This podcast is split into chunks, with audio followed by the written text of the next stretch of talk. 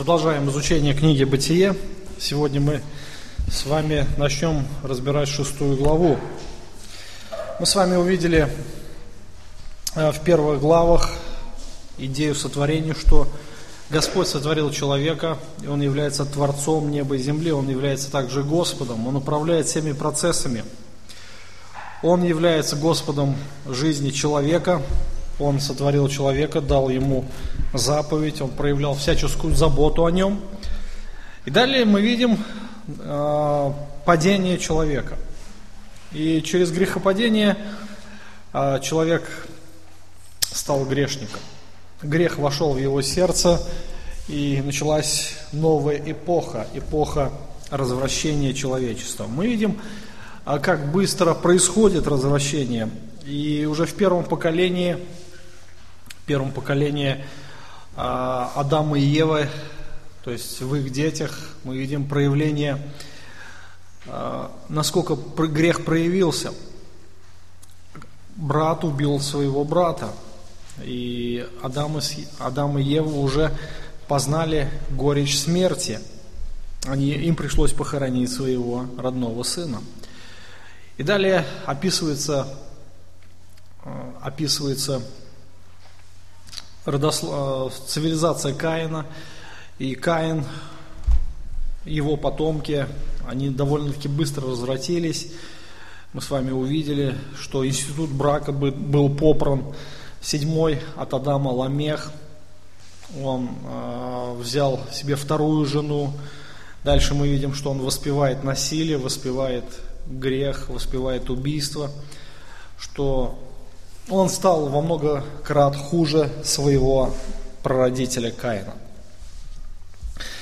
Но все же Господь дал обещание э, человечеству в пришествии семени, которое поразит змея в голову. И Бог исполняет свои обещания. Мы видим уже в конце 4 главы, э, у Адама и Евы рождается еще один сын, Сив, и этот сын он является как наследником обетования.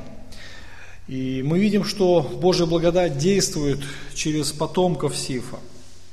У Сифа родился сын Енос, и мы читаем, что тогда начали призывать имя Господа. Пятая глава, она посвящена рассмотрению как раз родословию Сифа, что в этом родословии мы видим два человека, которые выделялись своей праведностью, Енох и Ной. Енох был взят живым а, на небеса, он не видел смерти, Господь забрал его. И повествование пятой главы, оно а, заканчивается а, описанием жизни Ноя. Ной, он был праведник, тот человек, который пережил воды потопа.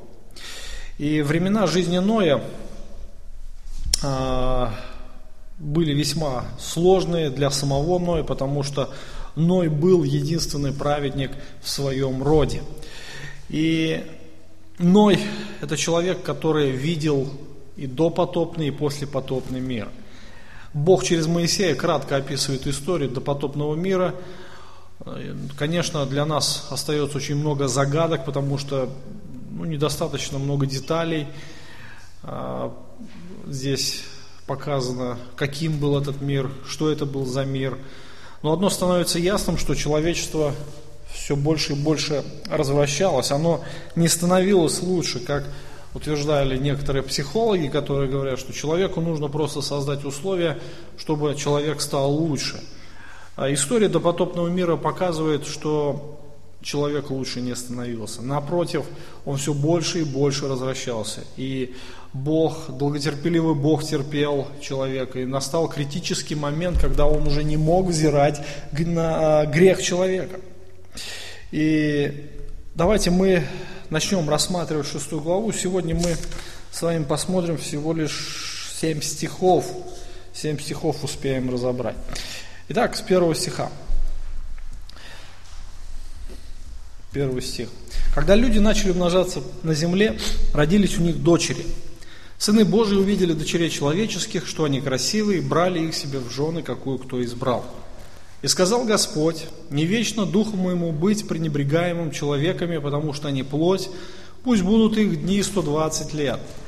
В то время были на земле исполины, особенно же с того времени, как сыны Божьи стали входить дочерям человеческим, и они стали рождать им, это сильные, издревне славные люди.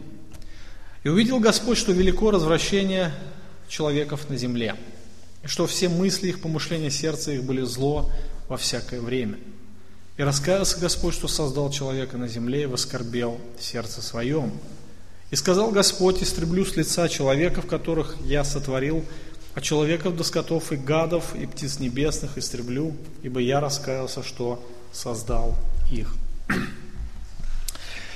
Вот этот текст показывает трагизм человечества, трагизм его отношениях с Богом, в том, что э, допотопный мир при, при, э, подходил к концу. И здесь мы видим, насколько человек развратился, что Бог уже не мог взирать на их грехи. Когда начали люди умножаться, на земле родились у них дочери. То есть человек э, размножался, исполнял первую заповедь, плодитесь и размножайтесь. И второй стих интересен тем, что он показывает э, необычную связь, связь, э, которая стала весьма уникальным во всей истории человечества. Конечно, недостаточное количество информации, деталей, событий до потопного периода оставляет нам очень много загадок. И приходится ну, толковать, домысливать вот эти до конца непонятные тексты. А кто такие были сыны Божьи? Одна таких из богословских загадок, и есть несколько позиций по этому поводу. То есть одна из точек зрения говорит о том, что сыны Божьи это ангелы, падшие ангелы, которые э, спустились с небес и вступили в половые отношения Э, с людьми, с дочерьми человеческими. По другим представлениям это были цари и вельможи, которые э, были весьма сильными, которые тоже названы якобы сынами Божьими. И третья точка зрения, как раз две ветки. Одна благочестивая ветка Сифа, да, которая была из которой должен был произойти Спаситель, это праведная ветвь от Адама, и другая нечестивая ветвь Каина. Так вот, а, под потомством Сифа подразумевается как раз сыны Божьи, а по потомством Каина – дочери человеческие. То есть есть разные а, аргументации в ту или иную позицию, но мы с вами избираем что под сынами Божьими подразумеваются падшие ангелы. Мы с вами до этого очень много размышляли, то есть несколько раз мы сталкивались с подобными текстами, и давайте мы э, сейчас попробуем провести вот эту аргументацию, почему именно мы избрали данную позицию. Во-первых, э, идея происхождения, почему Господь проводит такой контраст. Сыны Божьи и дочери человеческие. То есть есть разница, да, Божье и человеческое. Сыны Божьи – те а, существа, которые были сотворены непосредственно самим Богом. Кто был сотворен? Ну, первый – это Адам, и еще кто? Ну, Ева, соответственно, да, и еще кто? Ангелы, да? То есть Бог сотворил а, ангелов, ну и также Адама и Еву. И далее, после того, как Бог сотворил человека, Он сказал, плодитесь и размножайтесь, и наполняйте землю. То есть уже в результате союза мужчины и женщины стали рождаться дети, дети человеческие, да, вот дочери человеческие, как бы подразумевают здесь, опять же, происхождение, происхождение. А, женщины, которые были рождены от человека естественным путем, то есть от человека, дочери от человека и сыны от Бога. Другие места Ветхого Завета сынами Божьими называют ангелов. То есть есть несколько мест именно в Ветхом Завете, которые говорят непосредственно об ангелах. Давайте посмотрим эти места. Книга э, Иова. Книга Иова.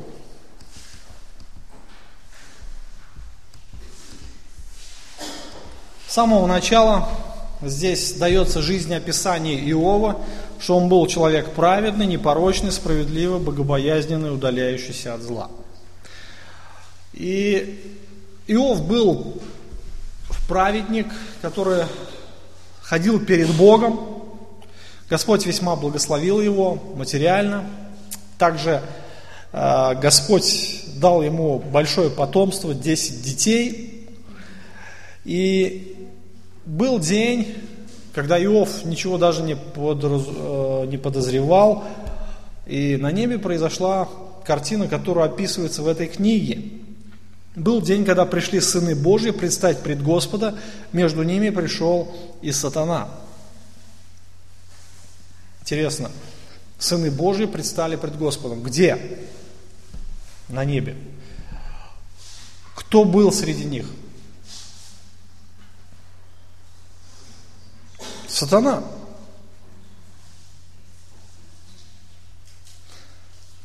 И дальше повествование о диалоге между Богом и сатаном, сатаной. И сатана здесь назван тоже э, Сыном Божьим, то есть творением самого Бога. Во второй главе то же самое мы читаем, вторая глава. Был день, когда пришли сыны Божьи предстать пред Господа, между ними пришел сатана предстать пред Господа. Та же самая идея. 38 глава книги Иова.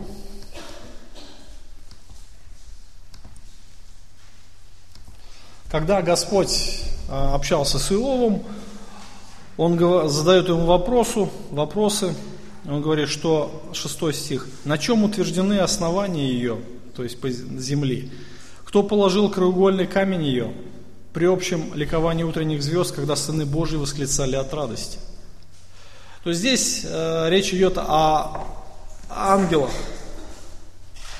Ангелы, которые смотрели на, за тем процессом, как Бог сотворил землю. Тогда люди не были еще сотворены, то есть и сыны Божьи не могли быть людьми, так ведь, да? Именно сыны Божьи здесь подразумеваются ангелы, когда они ликовали. Тогда еще, вероятнее всего, не было грехопадения сатаны, то есть все а, ангелы были названы сынами Божьими. Другие места а, священного писания а, тоже говорят, то есть в Ветхом Завете в основном говорится о том, что сыны Божьи являются ангелами. Неважно кто, падшие они или не падшие, то есть они были сотворены Богом. Интересная фраза, опять же, фраза «какую кто избрал. Какую кто избрал. Вообще интересно, а, если бы речь шла о людях, какой здесь был бы криминал? Братья и сестры. Помните установление, в прошлый раз мы говорили с вами о браке. Какой принцип положил Господь в основании брака? Жени, женится человек на ком? На ком хочет, так ведь, да? То есть здесь есть только одно условие, одно только условие, только в Господе. Так ведь, да? А здесь интересно, что а, такой негативный оттенок, негатив какой-то идет, что сыны Божьи брали себе в жены, какую кто избрал. То есть здесь а, идет, конечно, а, такой акцент на то, что это не было угодно Господу. Вот эта фраза, какую кто избрал, показывает произвол ангелов, что они действовали сами вопреки воле Божией. То есть Бог положил им запрет, но они поступили вопреки этому запрету. А, Писание, нигде в Писании мы не видим, что а, ангелы не имеют возможности вступать в половую связь. Хотя это однополые существа, тем не менее, э, Писание не запрещает этого факта, да, не говорит, что они не могут этого делать. И веро, вероятнее всего то, что они как раз приступили Божье повеление, действовали сами вопреки воле Божьей и вошли а, в половые отношения с дочерями человеческими. Если бы а, у детей Божьих была заложена идея людей, то есть если бы, например, здесь подразумевались люди, хотя очень многие богословы, они придерживаются подобной точки зрения, то, а, ну, вероятнее, у меня бы, например, возник бы вопрос, почему Моисей не сказал бы об этом конкретно, да, довольно-таки ясно. То есть не было бы такого размытого понимания. И в других местах Священного Писания, где говорится о детях Божьих, что это народ Божий, то нет такого двусмысленного понимания. Когда происходило смешение а, язычников и народа израильского, авторы достаточно ясно выражались по этому поводу. То есть очень ясно было сказано, что а, нельзя вступать в подобные отношения. Но если бы здесь подразумевались бы люди, то, скорее всего, была бы какая-то ясность. Но здесь мы видим, что э, Моисей он как бы использует другую, другие метафоры, другие выражения. Откройте послание Иуды. Послание Иуды.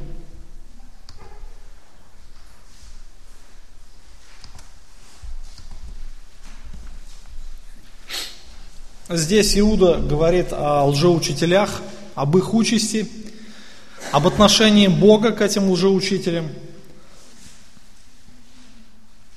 С пятого стиха. «Я хочу напомнить вам, уже знающим это, что Господь избавил народ из земли египетской, потом неверующих погубил. И ангелов, не сохранивших своего достоинства, но оставив свое жилище, соблюдает в вечных узах под мраком на суд великого дня» ангелов, посмотрите, не сохранивший своего достоинства, но оставив свое жилище. Оставили свое жилище. Какое жилище? Громче. То есть они приступ... А, оставили то место, которое Бог им предопределил. Да? Э, что это за жилище? Ну, мы не знаем, где живут ангелы до конца. То есть Писание нам не открывает. Ну, говорят, что небеса, да, жилище ангелов.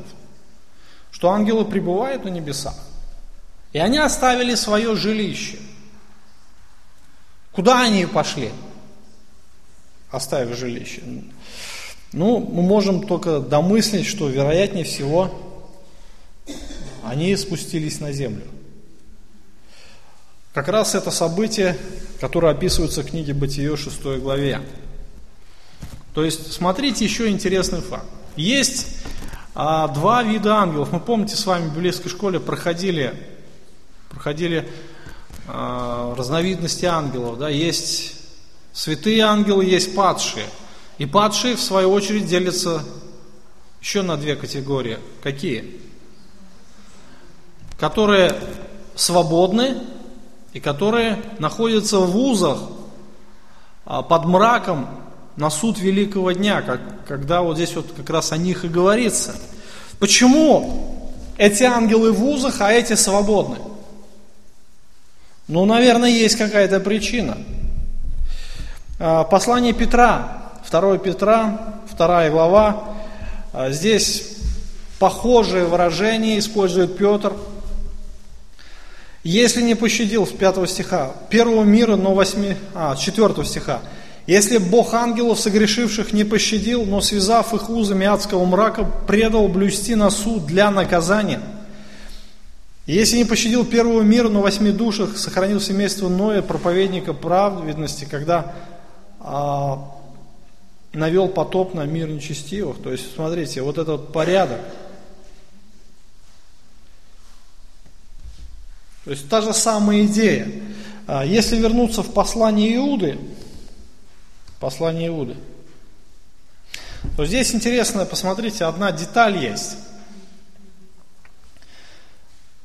ангелов, не, согрешивших, а, не сохранивших своего достоинства, но оставивших свое жилище, соблюдает в вечных узах под мраком на суд великого дня. Следующий стих. Как Содом и Гомор и окрестные города, подобно им блудодействующие.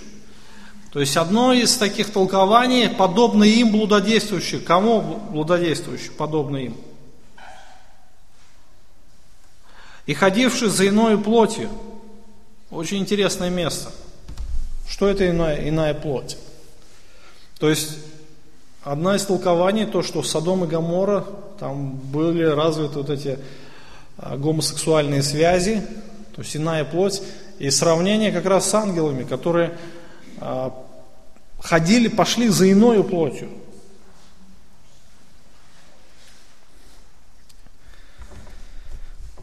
Многие бесы понимают власть Божью, что Бог может их прежде времени заключить в узы.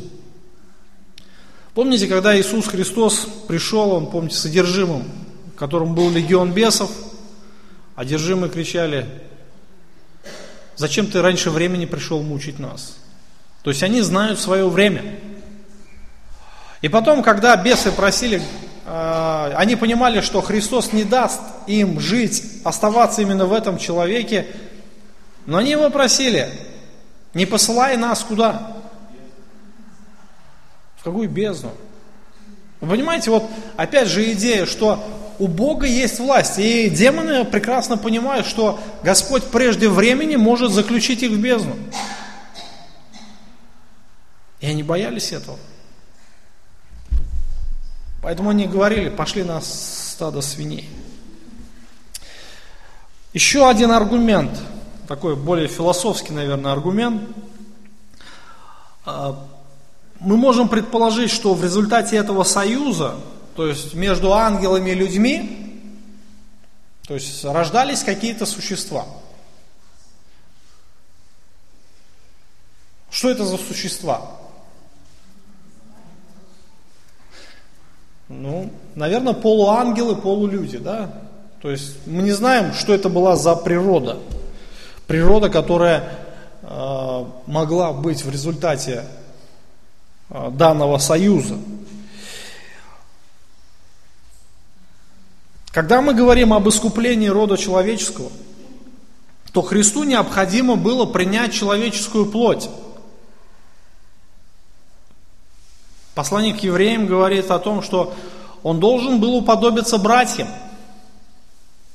То есть искупление, а, вернее, воплощение Иисуса Христа, оно как раз подразумевало искупление Ему подобных. Но в результате этого союза ангелов и людей, вот эти существа, они не подлежали искуплению. И представьте, со временем бы Постепенно земля бы наполнилась этими существами. То есть фактически, а, ну, возможно, что у бесов был план разрушить как раз планы по пришествию Христа на эту землю. Возможно, они думали так, что если земля наполнится этими существами, то, а, наверное, и Христу приходить не нужно будет. Искупать будет некого.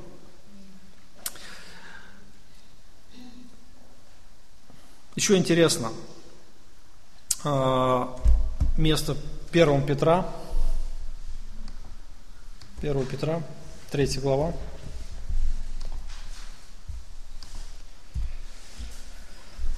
С 18 стиха. Потому что и Христос, чтобы привести нас к Богу, однажды пострадал за грехи наши, праведник за неправедных, быв умершлен по плоти, но ожив духом, будьте внимательны, которым он, находящимся в темнице, духом сойдя, проповедовал. Некогда непокорно ожидавшему их Божью долготерпению в одни Ноя во время строения ковчега, в котором немногие, то есть восемь душ, спаслись от воды. А, речь идет об Иисусе Христе, после смерти которой сошел в темницу и проповедовал кому? Духом. Каким? которые некогда непокорны, ожидавшему их Божьему долготерпению в одни Ноя, во время строения ковчега. То есть эти духи были непокорны Богу в одни Ноя во время строения ковчега. Понимаете, да? То есть, смотрите, здесь речь не идет о том, что Христос проповедовал им спасение. Слово проповедовал, буквально слово проповедь, это провозглашение. Он буквально провозглашал. И если предположить, что как раз э, вот эти сатанинские планы, которые были у них, подразумевали э, как раз сорвать Божьи планы по пришествию Иисуса Христа, то этим планам не суждено было сбыться. Христос просто сошел и показал, что Он победитель, что они проиграли. Вот и все. То есть, смотрите, вот эта логика, логика мест Священного Писания, она показывает победу Иисуса Христа. Именно э, и Его власть над э, всеми планами, которые должны были осуществиться – и его власть над демоническим миром. Христос победитель, Он совершил победу. Мы видим, что как раз вот эти места Священного Писания, они показывают вот эту логику, логическую связь на Бытие 6 главу, что в данном месте речь идет как раз об ангелах, о падших ангелах, которые вошли э, в интимные отношения с человеком а именно с женщинами. И мы видим, что Бог положил, так сказать, а, конец да, этому беспределу, садонинскому беспределу, потому что все управляется здесь на земле Господом. Он царь царей, Господь господствующих. И даже сатана, если мы смотрим повествование книги Иова, он исполняет волю Божью в совершенстве. То есть он не может приступить а божественное повеление не на шаг.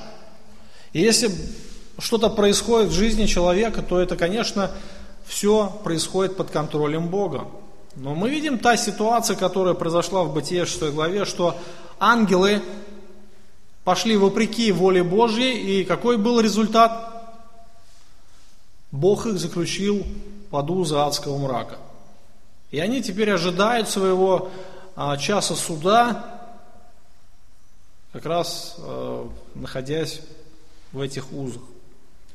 Итак, мы останавливаемся на этой точке зрения, которая подразумевает под названием «Сыны Божьи падших ангелов». Это был противоестественный союз, который нарушал божественное установление в отношении человеческого брака. То есть с самого начала Господь э, положил в основание отношения мужчины и женщины а, принципы воспроизведения рода человеческого, воспроизведения потомства, и этот союз нарушался. Но мы видим с другой стороны, что люди охотно тоже шли на подобные контакты, пренебрегая божественными установлениями. И следующий стих как раз показывает, что человечество, оно а, не хотело вникать в Божье а, установление, в Божью истину. И они стали пренебрегать божественными принципами и самим Богом. Третий стих. Сказал Господь, не вечно духу моему быть пренебрегаемым человеками, потому что они плоть, пусть будут дни их 120 лет. Мы видим, что человечество лучше не остановилось. С каждым днем, с каждым годом оно все больше и больше деградировало. И дошло до того, что люди в конечном итоге просто стали игнорировать Бога, как будто его совсем не было. Хотя, если мы посмотрим по хронологии, Адам прожил 900 лет, если считать хронологию более точной, то после сотворения человека прошло 1500 500 там, с лишним лет. Полтора тысячелетия. Наверняка были потомки Адама, которые поклонялись Богу, которые знали Бога, которые слышали свидетельство Адама. Наверняка они там были. Но человечество, тем не менее, лучше не стало. Даже имея свидетельства, живые свидетельства о Боге, человечество стало игнорировать Бога, как будто его совсем не существует. Когда речь идет о пренебрежении Богом, то есть, когда есть открытый, например, бунт, когда человек открыто противится Божьим установлению, и когда есть полное игнорирование его, конечно, э, что больнее, что хуже, игнорировать или просто открыто бунтовать? Ну, представьте себе ребенок, там мама ему говорит, садись кушать или ложись спать, он говорит, я не буду. Или же ребенок, который ведет себя так, как будто мать рядом, а как будто ее нет совсем. Что хуже? Что больнее, вернее. Игнорировать, да? Что как будто ты умер, ты для меня не существуешь. Человечество как раз оно встало на этот путь. Бог дал, опять же, а, человечеству определенный срок. Пусть будут дни их 120 лет. Здесь как раз проявляется а, божественное милосердие. То есть он вновь и вновь дает шанс покаяться человеку.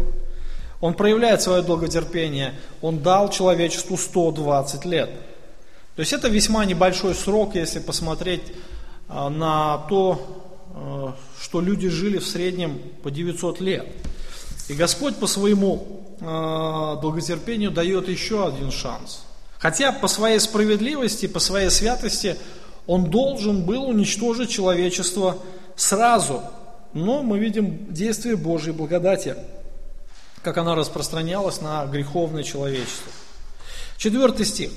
В то время были на земле исполины, особенно с того времени, как сыны Божьи стали входить к дочерям человеческим, и они стали рождать им. Это сильные, издревле славные люди. Деградация человечества а, достигает пика. На земле стали появляться сильные люди, которые а, пользовались своей, своей властью, своим превосходством физическим в первую очередь. Ну, есть одно из мнений, одно из мнений, а, что эти исполины явились как раз, а, родились в результате союза ангелов с людьми. Возможно, может быть. А, есть такая книга, апокрифическая книга Еноха, может быть кто-то читал ее. Там описываются как раз эти события, хотя может быть это и сказка, но вполне возможно, что а, вот эти исполины стали результатом союза ангелов с людьми. Но вот здесь вот посмотрите внимательно на текст, внимательно на текст посмотрите. В то время были на земле исполины, особенно же с того времени, как сыны Божьи стали входить. То есть исполины появились, исполины появились именно а, как раз до того момента, как сыны Божьи стали входить дочерям человеческим. И здесь вот как а, текст как раз нам об этом говорит, что они были до того момента. Смотрите, а, что дочери стали рождать сынам Божьим, да? То есть в результате этого союза стали появляться эти существа – а, это сильные, издревне славные люди. То есть исполины, буквально нефалимы а, в еврейском языке, они проявляли крайнюю жестокость по отношению к другим. То есть у них э, была власть, у них была определенная сила, они были буквально тиранами и принуждали людей подчиняться своей воле. То есть они обладали огромной властью и силой, они проявляли эту жестокость по отношению к окружающим. И они заработали себе большую славу. Слава о них распространялась по всей земле. А, на тот момент не было средств массовой информации. Ну, можно предположить, опять же, может быть и было что-то, но, скорее всего, не было. Именно не было тех открытий, которые мы имеем сегодня, не было телевизоров – и опять же, новости передавались из уст в уста, то есть по слухам. И мы видим, что слава об этих людях, она распространялась очень быстро. Этих людей боялись, и беззаконие были, было их настолько велико, что Бог уже не мог взирать на них. Посмотрите, а, жестокость, наглость, напыщенность, а, проявление силы, а, это то, что характеризовало тогда человечество. Да и плюс тому же рождение этих существ в результате союза сынов Божьих и дочерей человеческих. То есть это все накапливало Божий гнев. Божий гнев э, до полной меры. Хотя Господь дал возможность раскаяния человеку еще 120 лет, но мы видим, что человечество не больно заботилось о том, чтобы внимать Божьему голосу. Пятый стих. «И увидел Господь, что велико развращение человеков на земле, и что все мысли и помышления сердца их были зло во всякое время». Господь сердцеведец, Он дает оценку и увидел. Это не то, что ну, Бог не видел, Бог не знал, и вдруг Он решил там проверить. Да? Нет. Господь дает определенную оценку происходящего, потому что Он вездесущий, Он знает все, Его знание совершенно, и человек развратился в своей внутренности, в своих мыслях. Велико зло, велико зло человека. То есть человек, а, он испорчен полностью. Мы с вами тоже проходили а, доктрину хамартиология, мы с вами видели, да, что все Писание показывает крайнюю испорченность человека. Помните послание к римлянам? Недавно мы на домашней группе изучали. Нет праведного ни одного. Никто, а, не, нет разумевающего. Никто не ищет Бога, да? Все совратились с пути, до одного негодны. В гортанях открытый гроб. Языком своим обманывают, яд на губах их. Уста их полны злословия горечи. Ноги их быстры на пролитие крови.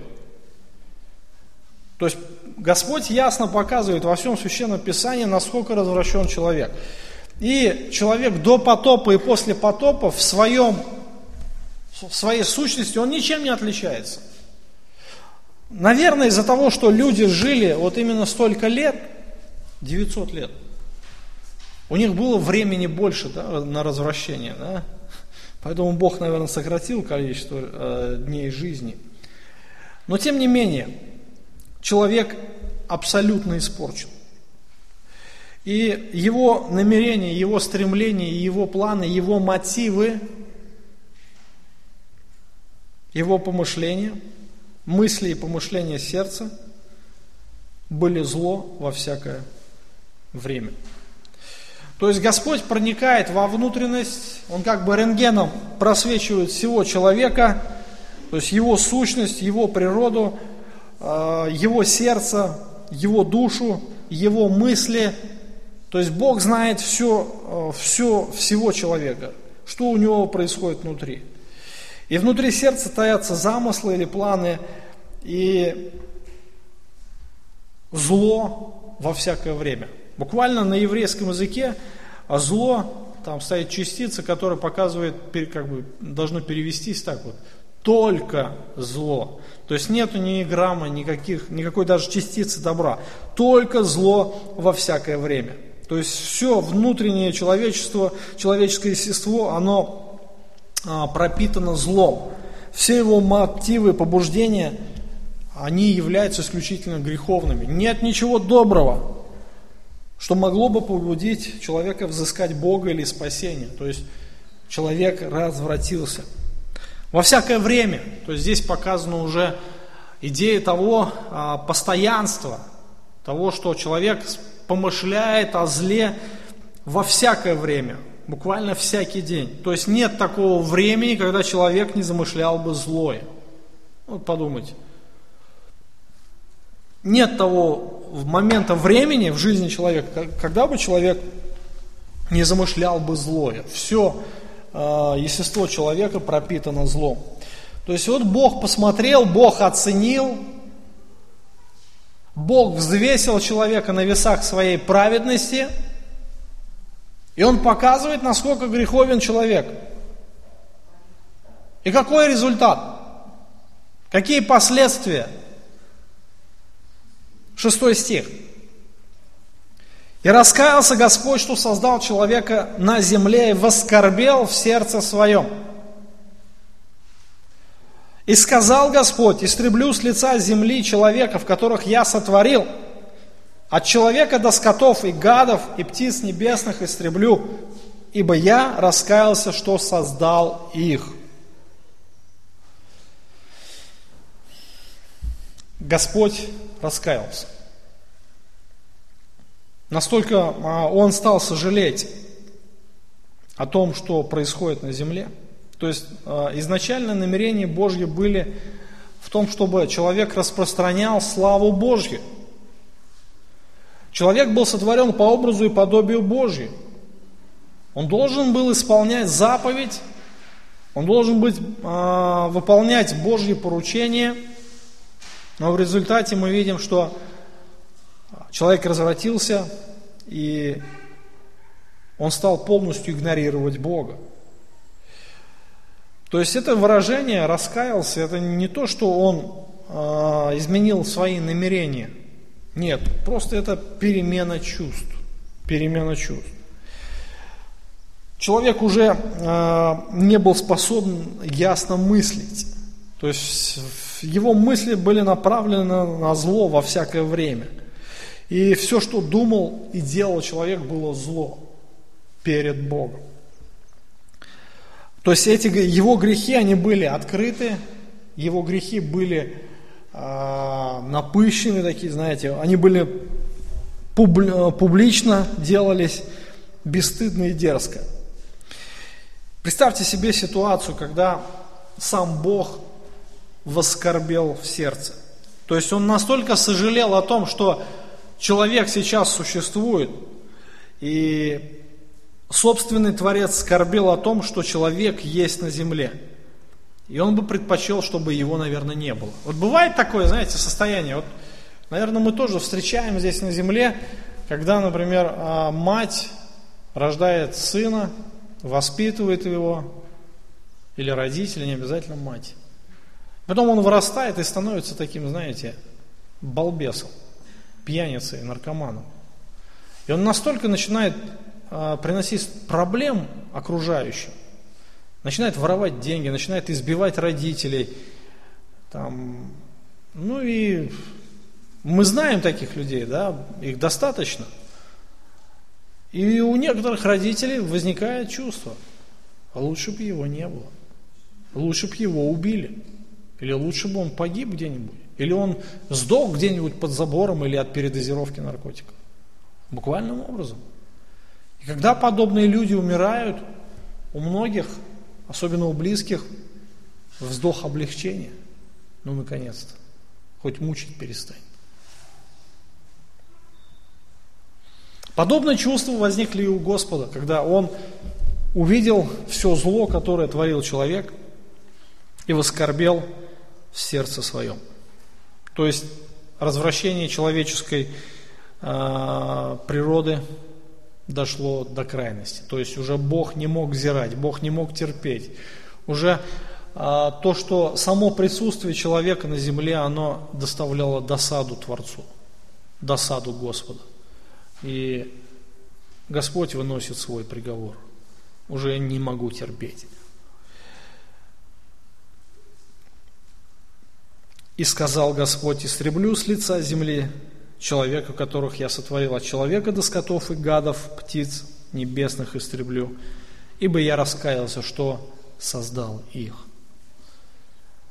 Господь раскаялся. Дух Святой уже не будет сдерживать грех в той мере, как это было раньше. То есть он говорит, не, бу, не вечно моему духу быть пренебрегаемым, третий стих. То есть Дух Святой, он а, все же сдерживал грех. Он сдерживал а, греховную природу человека. Но теперь а, человек игнорирует действие Святого Духа. И человек развращается. Бог выносит определение однозначно, бесповоротно. Все, истреблю. Истреблю. Посмотрите на текст. Интересно, что грех человека, он влияет, влияет на окружающий мир. Помните в Едемском саду? Что произошло из-за греха человека?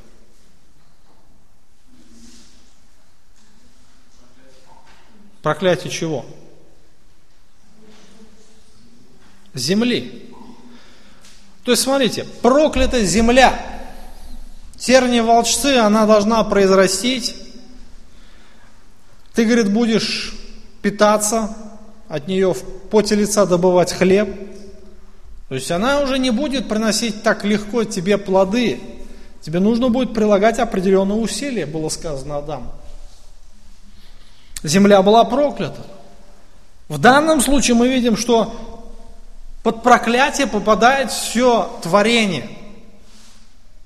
Все творение, за исключением водоплавающих, рыб и прочих. То есть все, что было на земле и в небесах, там птицы, животные, твари, скоты, все должны будут погибнуть. Грех человека дает а, определенные последствия. Грех человека, он сказывается на окружающем мире. Обязательно скажется. И благодаря греху человечества пострадают и другие твари, которых создал Господь. Мы видим, что человечество дошло до крайней точки. Бог уже не мог взирать на человека. На само его присутствие оно доставляло раздражение – Потому что грех отвратителен для Бога. И грех получит праведное воздаяние. Тогда Бог совершил суд потопом. В следующий раз мы уже будем с вами разбирать то место, что а, Господь все же дает надежду человечеству. Именно Ной, он обрел благодать перед Богом. И Бог все равно долготерпит. И он верен своим обещаниям э, совершить искупление. То, что семя праведное семя должно прийти, тот ребенок должен родиться и поразить змея в голову. И не, не нашлось ни одного человека, кроме Ноя и его семьи, который нашел бы благоволение в очах Божьих. Представьте, насколько развратилось человечество. Когда человек не раскается перед Богом, Господь совершит суд. И в допотопном мире мы видим, что все человечество развратилось. Единственным средством уничтожения греха могло быть только полное истребление человечества земли. То, что Бог и сделал. Итак, вот несколько стихов. Семь стихов сегодня мы разобрали. То есть мы видим, насколько а, грех а, оказывает влияние на человека. То есть грех развращает, деградирует человека. Деградация произошла в полной мере. Абсолютное развращение человечества совершенно стало игнорировать Бога и Его законы. Результатом стал Божий суд. Ну, Бог неизменен, у Господа те же самые принципы, Его природа тоже не меняется. Он остается святым Богом, ненавидящим грех. Те же самые принципы действуют сейчас. Если человек игнорирует Бога, то Бог обязательно совершит свое, свое правосудие.